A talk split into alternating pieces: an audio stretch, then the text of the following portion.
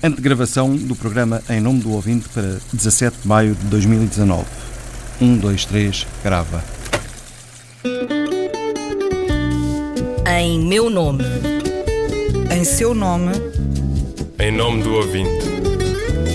O programa do provedor do ouvinte. João Paulo Guerra.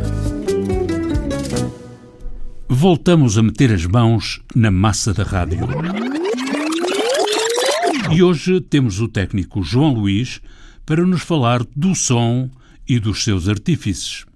E o técnico Juventino Ferreira para nos falar do que é meter o rocio da música ao vivo na betesga do Estúdio 23. Já aconteceu, aliás, ultimamente está a acontecer. Eh, este espaço tem algum mobiliário e tripés para colocar microfones e, e coisas desse género. Esse mobiliário já aconteceu ter que ir ali para o corredor para termos espaço para trabalhar. E mesmo assim não temos. Vamos por partes. João Luís trabalha na técnica da RDP há 34 anos, entrou com 22. Quando chegou ao NOI, o Núcleo Operacional de Informação, eram ainda os tempos da fita de arrasto. Fita de arrasto, máquinas mais velhas do que eu. Eu entrei com 22 anos e havia máquinas que eram mais velhas do que eu. Ah, é um clássico então haver aqui máquinas desatualizadas. Aqui. É um Eram o quê? Ampexes? Eram Ampexes essencialmente Ampex, e aí tínhamos uma Revox, que depois foi substituída por uma Revox mais nova, e as Ampex foram substituídas pelas Schlumberger. As máquinas têm aquele seu tempo, já não havia válvulas, já não havia integrados, já não havia nada para, para, para substituir, e começavam a ficar mais tempo na manutenção, porque não havia material, e nós começamos a ficar sem máquinas para trabalhar. E, portanto, vão sendo tiradas, retiradas máquinas que faziam menos falta para a capa de jornais, até que há um mínimo dos mínimos. E o chefe do NOI escreve uma carta, ou então o administrador Jaime Fernandes, a pedir um, uma audiência. O diretor da informação, Carlos Mendes, já sabia. Era para entregar as chaves do NOI, porque ele não tinha condições para funcionar com o NOI. Quem era? Vasco Fernandes. E o que é certo é que na manhã seguinte havia uma procissão de Slomberges a subir a Rua do Calhas para substituir as Ampexes que faltavam. Hoje em dia já ninguém dá esses murros na mesa, eu demito-me, não é? Exatamente. Por falta de uns murros na mesa dados a tempo, as máquinas começaram a envelhecer em serviço, até não haver peças que lhes valessem. Estou velha! Dói-me o joelho, dói-me parte, dou-te abraço. Dói-me a parte interna de uma perna, parte amiga da barriga que fadiga. O que é que eu faço? Escolho o baço ou almoço. Vira o osso, dói pescoço, é do excesso, do excesso, alvoroço, reboliço, perco o vício, já sou luz, já sou brosso, esmiuço os meus sintomas e já agora do meu médico os diplomas. Esmiuço a consciência, já agora apresenta a penitência. Mas ainda há quem se lembre, na RDP, quando as velhas Ampex deram lugar às Schlumberger. Foi no dia a seguir alguém ter dado um valente murro na mesa. Verdade.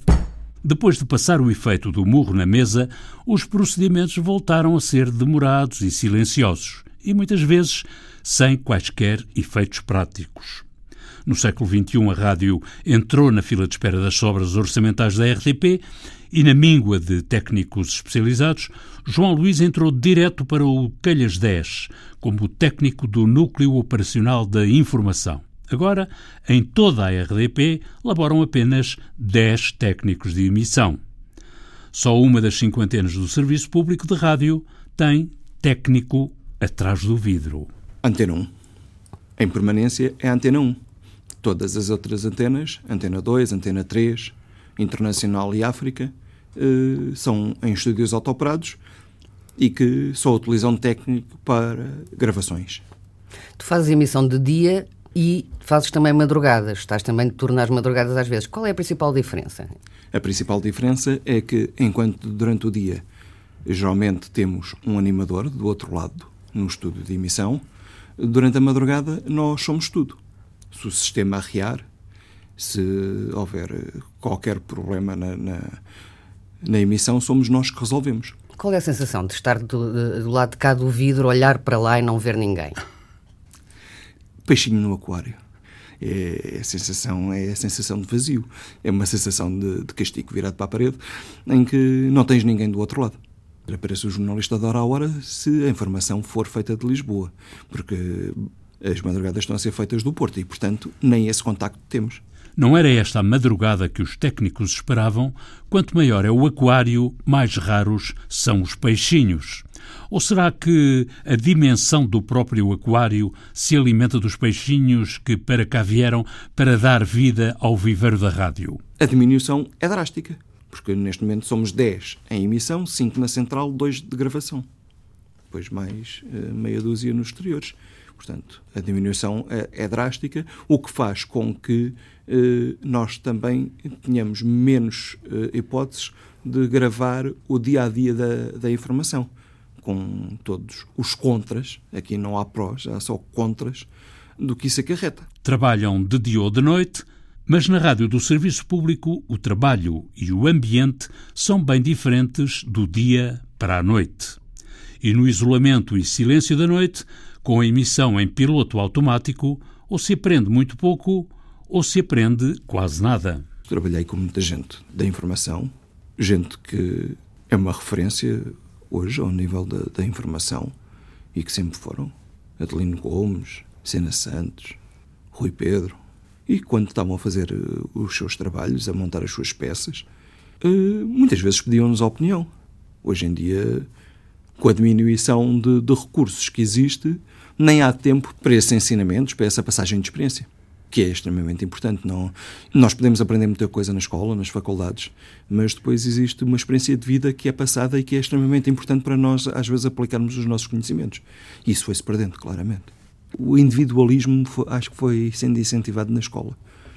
A competição, aquela coisa, aquela competição pela melhor nota, coisa, então, foi sendo incentivado o individualismo e não o, o coletivo. Isso paga-se. Os técnicos que hoje operam emissões dos estúdios também fazem transmissões dos exteriores, do futebol aos concertos. Antena 1.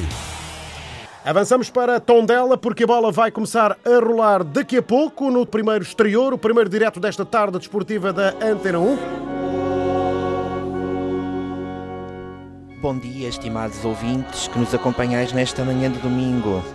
Como habitualmente, a Antena 1 vai transmitir a Eucaristia Dominical diretamente da Igreja de São João de Brito, em Lisboa.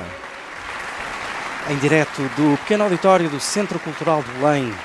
Estamos de saída. Só mandar aqui um grande abraço ao António Farinho, José Carlos Teixeira, Juntino Ferreira e o Rui Borges, que controlaram o som desta emissão. Quem nos ouviu e quem nos vê, 25 anos de Antena 3 celebrados hoje, então, a partir da estação de comboios do Cais Pedré até às 7 da tarde. Fiquem por cá. Beijinhos. Parabéns a nós. E apareçam. Parabéns. Mas não é para comer, é só para aparecer, é?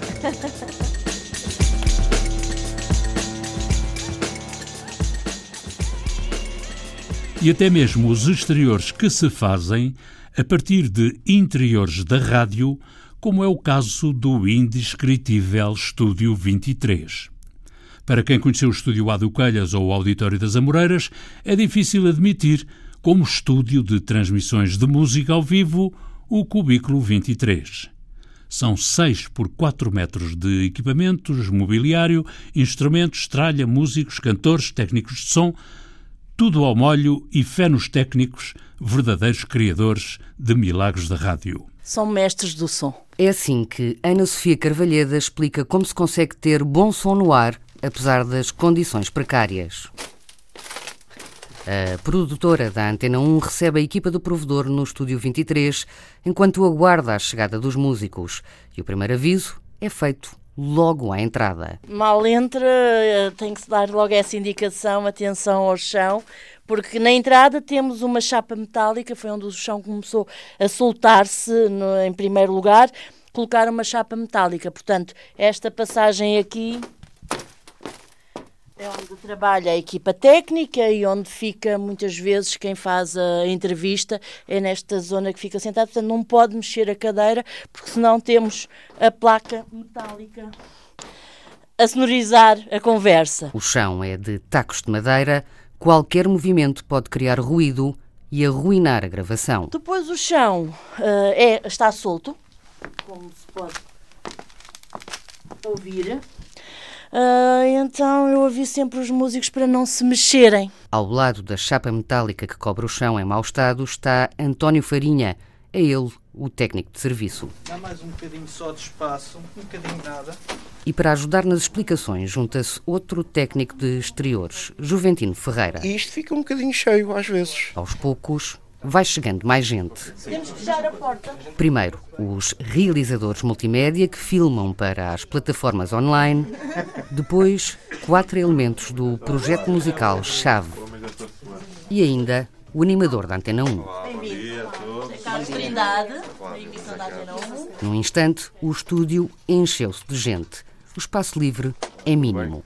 O estúdio não tem espaço para ter cá uma banda completa, nem espaço nem volume. É de facto muito, muito apertado. Grande parte do espaço é ocupado por uma regia improvisada dentro do próprio estúdio. Que vai contra todas as regras de um estúdio de, de gravação de música. Às palavras da produtora, o técnico Juventino Ferreira acrescenta outras notas. Eu faço misturas aqui, eu e os meus colegas, com os escutadores. Não é um bom processo de trabalho. E é assim que os técnicos arrancam com os testes e ensaios de som. Vai fazendo o teu teste de voz, faz favor. Em vez Vais falar em pé? Não. Então. O projeto-chave traz à rádio voz e teclas. Desta vez, o caso é simples, mas nem sempre é assim. Voz e teclas é simples para este espaço. Difícil é quando temos eh, bandas eh, completas com instrumentos de sopro, tipo trompete, saxofone, clarinete, baterias que têm muito volume sonoro e que este espaço não comporta fazer eh, esse tipo de trabalhos aqui dentro. Longe vão os tempos dos auditórios da RDP, no Calhas e nas Amoreiras. Tínhamos gravar e fazer diretos de tudo. A fusão da RDP com a RTP fez sumir o auditório onde havia espaço para os pianos de concerto. Recentemente fui gravar fora porque o instrumentista disse que não tocava num teclado elétrico. Portanto, nós não temos nos estúdios de rádio um piano sendo que a rádio, a RDP, RTP, tem pianos que estão uh, noutras salas, uh, noutros espaços onde nos guardam os pianos, porque aqui, neste espaço reduzido, era impensável ter um piano de concerto, porque ou estava o piano ou estávamos nós. Com tantas limitações, Ana Sofia Carvalheda explica como é que os produtores dão a volta ao texto. Conseguimos que os músicos percebam Uh, que estúdio é este, que espaço é este, e reduzam. Habitualmente não trazem a bateria, trazem um carrom, uh, apenas umas pequenas percussões uh, e tenta-se dar a volta por aí. A decisão final cabe sempre à direção técnica. Sim, passa fundamentalmente pelo ok da direção técnica, porque são eles que vão desenvolver o trabalho. No Estúdio 23 estão feitos os ensaios para a atuação do projeto Chave. Está ensaio feito, não está? Começa a gravação. Silêncio então. Durante a entrevista, a cantora Isabelinha gesticula para pedir um copo de água. A produtora move-se como se fosse um astronauta sem gravidade. Tenho nada a apontar. É que para levar a água à cantora é preciso pisar o tal chão com tacos. A gravação chega ao fim. Bem, trabalho feito. Feitas as despedidas, Obrigada.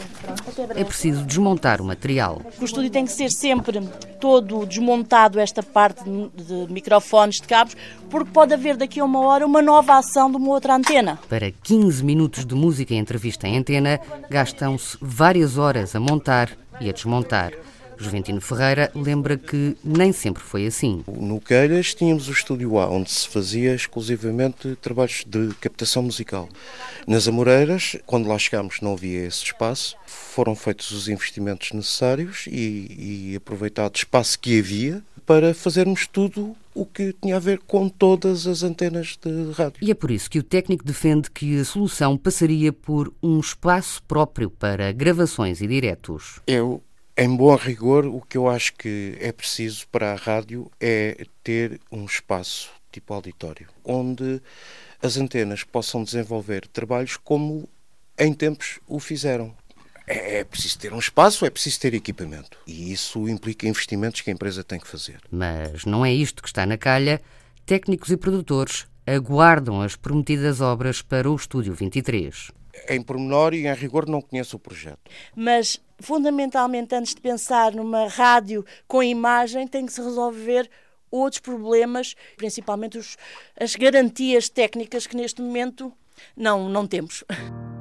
Ainda à espera de Godot, o estúdio esvazia-se. O técnico aproveita para verificar o som, a produtora sai pé ante pé. Vou-me embora. Pronto, olha, vou. Lá, lá vou eu pisar este chão.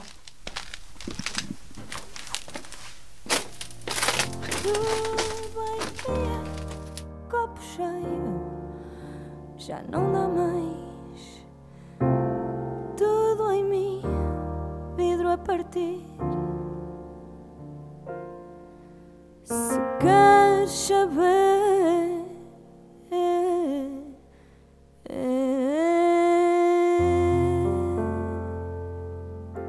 A música do genérico do programa do Provedor do Ouvinte é da autoria de Rogério Charras, interpretada pela guitarrista portuguesa Marta Pereira da Costa e o contrabaixista camerunês Richard Bona. Montagem de João Carrasco, ideias e textos de Inês Forjás, Viriato Teles e João Paulo Guerra. Em meu nome. Em seu nome. Em nome do ouvinte. O programa do Provedor do Ouvinte. João Paulo Guerra.